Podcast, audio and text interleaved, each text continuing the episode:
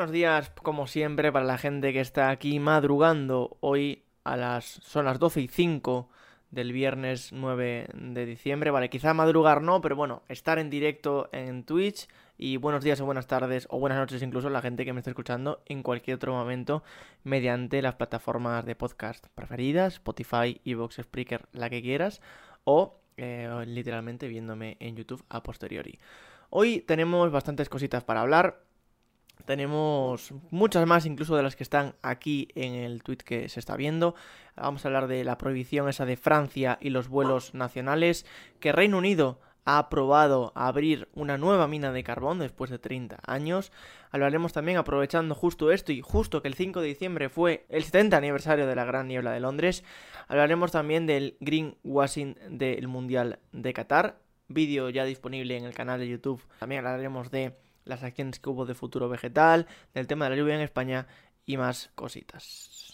Sabemos que el cambio climático es uno de los mayores retos de la humanidad. Sabemos cuáles son sus causas y consecuencias. Pero, ¿estás al día de las últimas noticias, informes y estudios? Quédate e infórmate de toda la actualidad climática.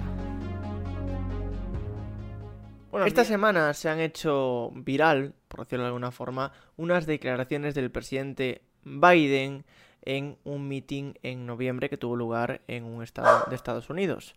Escuchamos lo que decía el presidente de los Estados Unidos. I know you all know there's no climate problem. I know you know that. Uh, so I spent a lot of time in Arizona, New Mexico, California, all through, flew up and down the state with your governor and those wildfires. I know they just happen decía, ¿no? Que mm, yo sé que todos ustedes saben que el cambio climático no supone ningún problema. También decía que simplemente los incendios sucedían. Claro, este pequeño extracto de apenas 21 segundos fue utilizado para que diferentes influencers eh, o medios muy eh, ligados a Trump lo utilizasen para destacar, ¿no? O decir, mira como dice Biden, mira al final cómo sale la verdad, se destapa toda la verdad en torno al cambio climático y obviamente, para sorpresa de nadie, como ha verificado F, esto es mentira, principalmente por dos cosas. No es que haya sido manipulado el propio audio, sino que está sacado fuera de contexto. Nos dicen en F que eh, si escuchamos el fragmento entero de, de Biden, ¿no? En, este, esta especie de meeting político, lo que hace es usar un tono irónico para comentar este tipo de cosas. Es más, en, en F dice, la consulta del discurso íntegro de Biden permite captar el tono irónico de sus palabras a las que el mandatario añadió por el contrario, que nadie niega que haya un problema climático. Es decir, las palabras, obviamente lo que quería decir es justo lo contrario porque está usando un tono totalmente irónico que obviamente si lo sacas fuera de contexto puede dar lugar a error y así fue como ocurrió.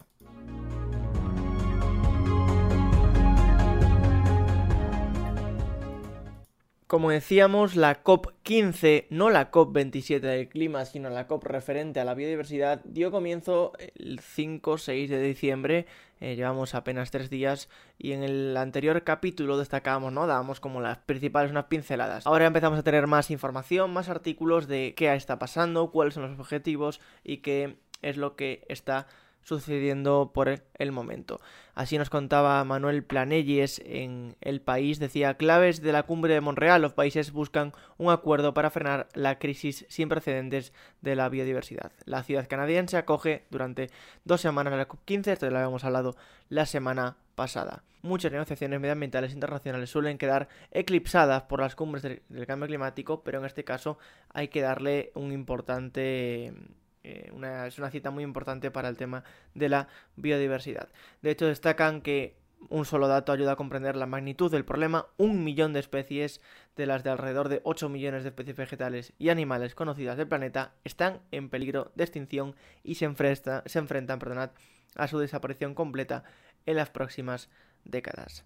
Dato, la verdad que demoledor. Los cambios de los usos de la tierra, la sobreexplotación de los recursos, el propio cambio climático, las especies invasoras y la contaminación están detrás de este declive de la biodiversidad. Comentábamos antes en fuera del programa, ¿no? Por eso invito también a la gente que venga a vernos en directo el tema de eh, bueno, un memillo que había por ahí sobre ecovidrio, ¿no? Y de esa relación que hacían entre diferentes especies animales y el cambio climático, cuando es cierto que el cambio climático es un eh, motor de pérdida de biodiversidad, pero no es el principal o no es, digamos, el único. Por lo tanto, también hay que tener en cuenta los otros, en este caso, como señalan, contaminación, especies invasoras, sobre explotación de recursos, nos decían que es el convenio sobre la diversidad biológica. El convenio sobre la diversidad biológica de las Naciones Unidas data de 1992. Ha sido ratificado por 195 países y prácticamente todos que forman parte de la ONU, salvo Estados Unidos. Ojo porque prácticamente veníamos hablando de una COP, ¿no? Una cumbre referente a la biodiversidad, no al clima, como decíamos antes, que también eh, forma parte de, la ONU. Es como la misma estructura y también ha sido eh, ratificado por 195 países. Sin embargo, en este caso, Estados Unidos está fuera, por lo que sea. En la décima COP, celebrada en 2010 en la ciudad japonesa de Nagoya, se acordaron las llamadas metas de Aichi para la biodiversidad o la diversidad biológica y el plan estratégico para el periodo comprendido entre 2011 y 2020. No sé si alguien se acuerda de las famosas metas de Aichi y aquí nos preguntamos y se preguntan, ¿se han cumplido las metas de Aichi, las metas del 2020? No, se fijaron 20 objetivos y ninguno, ojo, ninguno se ha cumplido completamente, según advertía la última gran revisión realizada bajo el auspicio de la convención. El bajo nivel de cumplimiento no significa que no se hayan dado algunos avances, como por ejemplo la reducción del ritmo de deforestación o el aumento de las superficies de áreas protegidas, que en los últimos años pasaron de 10 a un 15% en zonas terrestres y de un 3 a un 7 en las zonas marinas. ¿Qué se busca ahora, no? ¿Cuál es el objetivo, bueno, de esta COP, de esta cumbre de la diversidad biológica? Dice lo que se persigue ahora es impulsar ese cambio de rumbo radical. En el borrador, de acuerdo con el, que se llega a Monreal, ¿no? Llegan con un borrador para tratar de debatirlo, se establecen 22 metas para esta década, es decir, desde día de hoy hasta 2030. Aunque prácticamente todos los puntos están en discusión y hay que esperar al final de la cumbre, como ya comentaba, ¿no? que esto al final siempre se resuelve en los últimos dos o el último día, habla también de que, por ejemplo, se apunta a que se llegue a ese 30% de ecosistemas del planeta protegidos. Ojo, tanto en zona terrestre como en zona marina. Además, el texto aboga por reducir tasa de introducción de especies exóticas, erradicación de pesticidas y sustancias tóxicas químicas en la agricultura. Ojo porque no, no es poquito.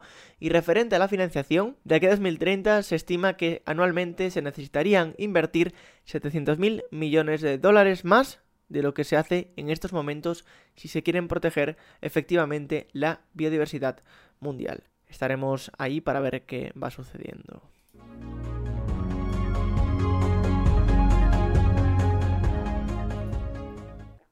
El Reino Unido da luz verde a la primera mina de carbón en tres décadas. El pasado 8 de diciembre, decían científicos ambientalistas e incluso los propios asesores climáticos del gobierno del Reino Unido han criticado duramente su decisión de aprobar un plan para abrir la primera mina de carbón nueva del país en tres décadas. Poco más de un año después de que la nación intentara convencer al mundo de deshacerse de la inmunda de los combustibles fósiles en las conversaciones climáticas de la COP26 de Glasgow. Es grave, o sea, es doblemente grave porque obviamente hay que, hay que destacar que es gravísimo lo que está ocurriendo. O sea, ya no es que simplemente eh, lo hayan, hayan, vayan a abrir una nueva mina, sino que es justo el, la COP del año pasado la que tiene lugar en Glasgow. Dice Michael Gove, secretario de Vivienda y Comunidades del Reino Unido, aprobó el miércoles el plan para abrir la mina de carbón Whitehaven en Cumbria, un condado en el noroeste de Inglaterra que alberga el distrito de Lagos, declarado Patrimonio de la Humanidad. O sea, se va a abrir una mina de carbón en una, eh, bueno, un distrito eh, patrimonio de la humanidad. Entiendo que no en el propio distrito, no dentro, pero entiendo que en las cercanías. Se espera que la controvertida mina genere más de 500 puestos de trabajo, pero la compensación ambiental es enorme. El Comité de Cambio Climático de Reino Unido, un grupo independiente que asesora al gobierno, ha estimado que la mina y el carbón que producirá emitirán alrededor de 9 millones de toneladas de emisiones al año. Los parteros de la mina argumentan que el proyecto creará puestos de trabajo y asegurará el combustible fósil para la siderurgia británica. Sin embargo, señalan en la CNN que se prevé exportar el 85% del carbón extraído. Esto es quizá la parte más grave, porque tú me dices, mira, eh, nos está yendo mal, nos acabamos de ir al Brexit, tenemos problemas de interconexión eh, a nivel energético, a nivel de mercado, etcétera. Me tengo que abrir una mina porque no puedo, no puedo calentar a la gente, no puedo encender los hogares. Te voy a decir, bueno, eh, no vamos a dejar a la gente a luz, a luz apagada y ahora que se viene el invierno tampoco estaría, estaría complicado el tema de las calderas. Pero es que señalan que el 85% del carbón que se prevé sacar es para exportar. O sea que lo que quieren hacer es un negocio con el carbón y no usarlo propiamente.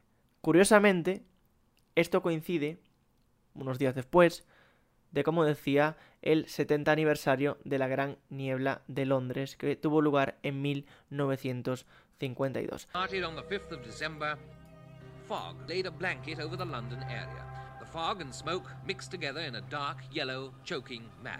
La Gran Niebla de Londres, una semana de ceguera y toxicidad, decían en eh, Erin Blackmore en National Geographic. Durante cinco días de diciembre de 1952, una espesa niebla estranguló las calles de Londres, una catástrofe que mató a, a miles, concretamente se estima que a 12.000 personas, y abrió la puerta a protecciones medioambientalmente históricas. Vamos a leer un poquito más en detalle de qué estamos hablando. En aquella época, principios del siglo pasado, Gran Bretaña era un titán en la producción del carbón. La industria alcanzó su punto álgido en 1913, cuando la nación produjo una cuarta parte del carbón total del mundo, la asombrosa cifra de 292 millones de toneladas de carbón. Aunque el país se pasó el petróleo junto con el resto del mundo durante la Primera y Segunda Guerra Mundial, la industria británica del carbón sobrevivía en parte porque los británicos seguían utilizando para calentar sus hogares. ¿Cómo empezó la niebla? Que es lo que se pregunta a todo el mundo y a lo que le importa. Mientras los londinenses encendían sus chimeneas para combatir el frío del invierno de diciembre de 1952, surgió un patrón meteorológico que convertiría el humo del carbón en una niebla mortal. La tarde del 5 de diciembre, con temperaturas que rondaban los 0 grados, la verdad que ni frío ni calor, 0 grados, el calor y el humo de los hogares de carbón se elevaron a la atmósfera como siempre. En un día típico de invierno, se elevaban y se enfriaban en la fría atmósfera antes de alejarse. En cambio, ocurrió lo contrario gracias a un sistema meteorológico de altas presiones conocido como anticiclón. Vamos aquí por el anticiclón de las Azores, que se acerca más en la época estival y que se aleja pues, en, en, otras épocas. Allí las bajas temperaturas condensaron el vapor de agua el aire y lo convirtieron en niebla. Este fenómeno meteorológico, conocido como inversión térmica, atrapó las emisiones de los incendios sobre la ciudad. Es decir, lo que ocurrió fue un poquito que hizo un tapón. Eh, debido a este anticiclón que había, las, el humo, las chimeneas y otras emisiones, pues quedaron como si hubiese un techo, ¿no? Según la Oficina Meteorológica Británica, la niebla tenía hasta 200 metros de espesor, y con cada día de frío que pasaba, los contaminadores de la ciudad emitían hasta 1000 toneladas de humo y 2000 toneladas de dióxido de carbono al día. Mientras tanto, el dióxido de azufre, un gas incoloro que se crea cuando se quema el carbón, quedaba atrapado en la atmósfera.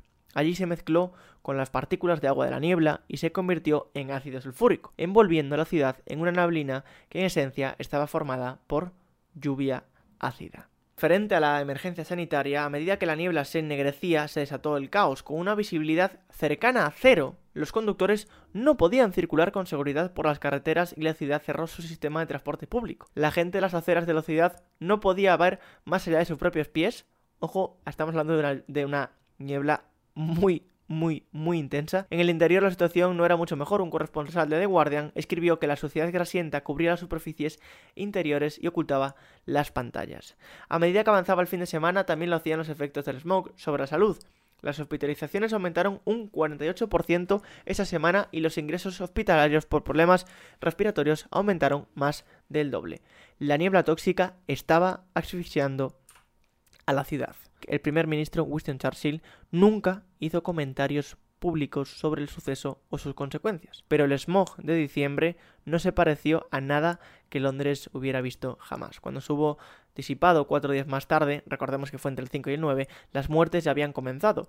Las floristerías se quedaron rápidamente sin flores. Las funerarias agotaron sus existencias de ataúdes. Esa semana el gobierno contabilizó 3.000 muertos, pero la realidad era mucho más terrible porque en 2012 los investigadores analizaron fuentes históricas para determinar el verdadero número de víctimas de la Gran Niebla y descubrieron que causó unas 12.000 muertes más de lo que se habrían producido en otras circunstancias. Hay que decir que esta gran niebla, si tuvo algo positivo por destacarlo, logró o provocó que se tomasen medidas y se hiciese la primera ley de aire limpio que prohibió, prohibió pues la emisión de humos molestos, humos oscuros, etcétera, ¿no? Tuvo que suceder, por desgracia, algo tan grave para dar un paso en la legislación ambiental.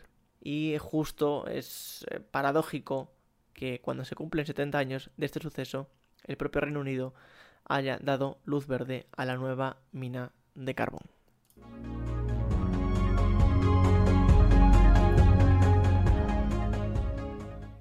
Francia ha prohibido los vuelos internos que tengan una alternativa en tren de menos de 2,5 horas. Afectará tan solo a tres rutas, supone tan solo el 0,3% de las emisiones de los vuelos que despegan desde Francia y comentaba un Dale Codiucu en redes. Es un buen comienzo, pero no podemos quedarnos con las migajas. Utilizaba yo un, una buena infografía de las gentes de Transport and Environment en el que destacaban que el 29,3% eh, se refiere a mm, de los vuelos con salida de Francia son eh, intraeuropeos, es decir, con salida de Francia y llegada en un país europeo, el 70%, pues por lo que sea, eh, no, no está relacionado con la Unión Europea y tan solo el 0,3% es lo que tendrá afectación esta medida. La palabra afectación no sé si sale en el RAE, pero bueno, saldrá en algún momento porque es una muy buena palabra. Eh, leíamos en este caso al ministro de Transportes de, de Francia, decía la Comisión Europea acaba de dar un fallo favorable a la medida de prohibición de líneas aéreas cuando ya existe una alternativa de menos de dos horas y media en tren. Francia es pionera con esta medida dictada por la Convención Ciudadana por el clima. Destacaban en público los requisitos que tienen que tener, que tienen que cumplir estas eh, trayectorias en tren para que se pueda suprimir esa vía alternativa. Según el proyecto, la prohibición se aplicará a aquellos vuelos regulares de transporte público de pasajeros, servicios de transporte para los que una conexión ferroviaria prevea en cada sentido un trayecto inferior a dos horas y media. Sin embargo, Bruselas advierte de que se deberán cumplir los siguientes requisitos, que exista una estación de tren que conecte esas dos ciudades, como veníamos comentando, viajes directos y sin cambios de tren, y que tengan una frecuencia suficiente y con horarios satisfactorios.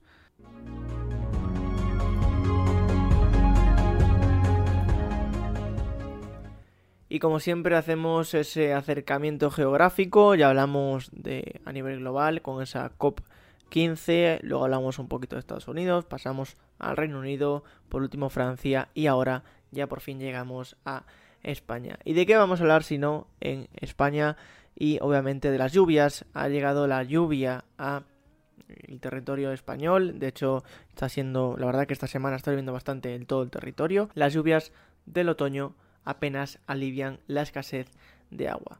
A pesar de encadenar jornadas con precipitaciones, en noviembre llovió un 20% menos de lo normal, las reservas exhaustas por el consumo intensivo y la sequía están a 17 puntos por debajo del promedio de la década. Esto lo decía Raúl Rejón el pasado 5 de diciembre en El Diario. Que las reservas de agua de las que dispone España para satisfacer su demanda apenas superan un tercio de la capacidad total, mucho menos de lo que deberían ser. De hecho, en el gráfico que se puede ver en pantalla y que describiré para la gente que me está escuchando, gráfico con el eje horizontal en los meses del año y en el eje vertical los eh, hectómetros cúbicos, vemos que el año 2022-2023 es el peor año desde que desde el bueno desde el principio de esta de este siglo, ¿no? Em, hablamos de que estamos bastante por debajo. La media hablamos de unos 25.000 octubre. En octubre estábamos en este año en 18.000. Y aún así, si veis los gráficos, vemos que 2020 fue un mejor año. O llovió un poquito antes, podemos decirlo, porque se ve como en febrero, marzo y abril eh, había unas buenas reservas eh, para ese año. Quizá ligado a una eh, menor intensidad del uso del agua por el confinamiento, la pandemia, etcétera. Pero vemos, por ejemplo, que en 2021-22 ya venía bajando, o sea, ya fue el segundo peor año, podemos decir, el segundo peor año de las reservas de agua. Y a día de hoy sigue siendo el 2022 2023, que veremos que el año hidrológico desde octubre hasta septiembre del año que viene, veremos si realmente es o no es, ¿no? Eh, veremos un poquito cómo viene siendo. A pesar de que en las últimas semanas se han encadenado jornadas con precipitaciones, en los 30 días del mes han caído de forma general en España 63 litros por metro cuadrado. El valor normal para este mes es de 79 litros según los registros de la Agencia Estatal de Meteorología. El gobierno ultima estas semanas eh, la planificación hidrológica que deberá lidiar con el contexto del agua que acarrea la crisis climática. Básicamente, menos agua para beber, para regar, para el turismo, como están ilustrando los últimos meses. Hablaban de la nueva planificación hidrológica que está a punto de culminarse y que hablaremos en cuanto esté lista para comentarla, que es algo muy, muy, muy interesante.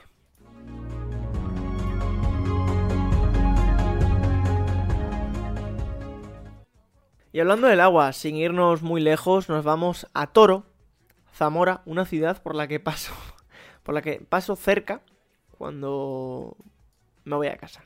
La analítica de la Consejería de Sanidad detecta, según el ayuntamiento, un pequeño aumento en el valor del arsénico.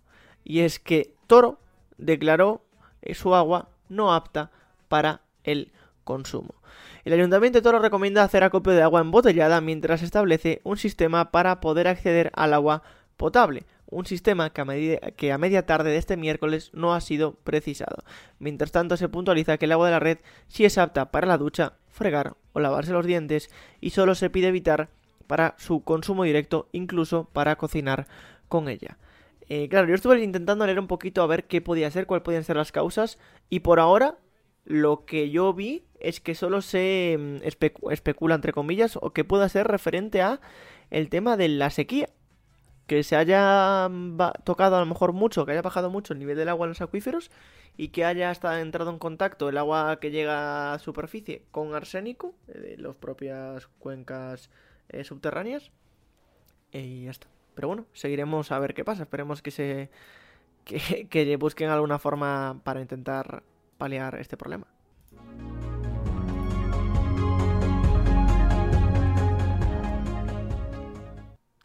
Y creo que vamos a chapar aquí. Eh, creo que mm, no queda mucho más para comentar en el podcast porque... Ay, no, perdonad, perdonad, me queda lo de Qatar. Dios mío. Me queda lo de Qatar. Lo de Qatar. No, de hecho no lo... No, de hecho, insisto, no lo voy a hacer, claro. Claro, Paula, claro. Muy bien, muy bien. No lo voy a hacer. ¿Por qué? Porque os veis el vídeo. ¿Que queréis saber qué pasó en Qatar? Pues os veis el vídeo. Bueno gente, pues esto ha sido todo. Muchísimas gracias por estar ahí una semana más escuchando o viéndome en YouTube. Recuerda que puedes verme cada viernes a las 11 de la mañana en Twitch, que puedes buscar actualidad climática en plataformas de podcast o video podcast, Spotify, YouTube, insisto, que puedes ver vídeos propios del canal de YouTube, como por ejemplo el de Qatar que comentamos al principio, que puedes verlo un 8 minutitos en el que resumo todo el greenwashing que si la certificación ISO 20121 para organización de un evento sostenible, que si supuestamente es un mundial neutro en carbono según la FIFA, que veremos si lo es o no. Que si luego las medidas que tenían de plantación de árboles, de evitar vuelos internos, como Francia, etcétera, etcétera. Te recuerdo también que me puedes seguir en redes, Ecodiuku en todas ellas. Que paséis buena semana y nos vemos la semana que viene. Chao, chao.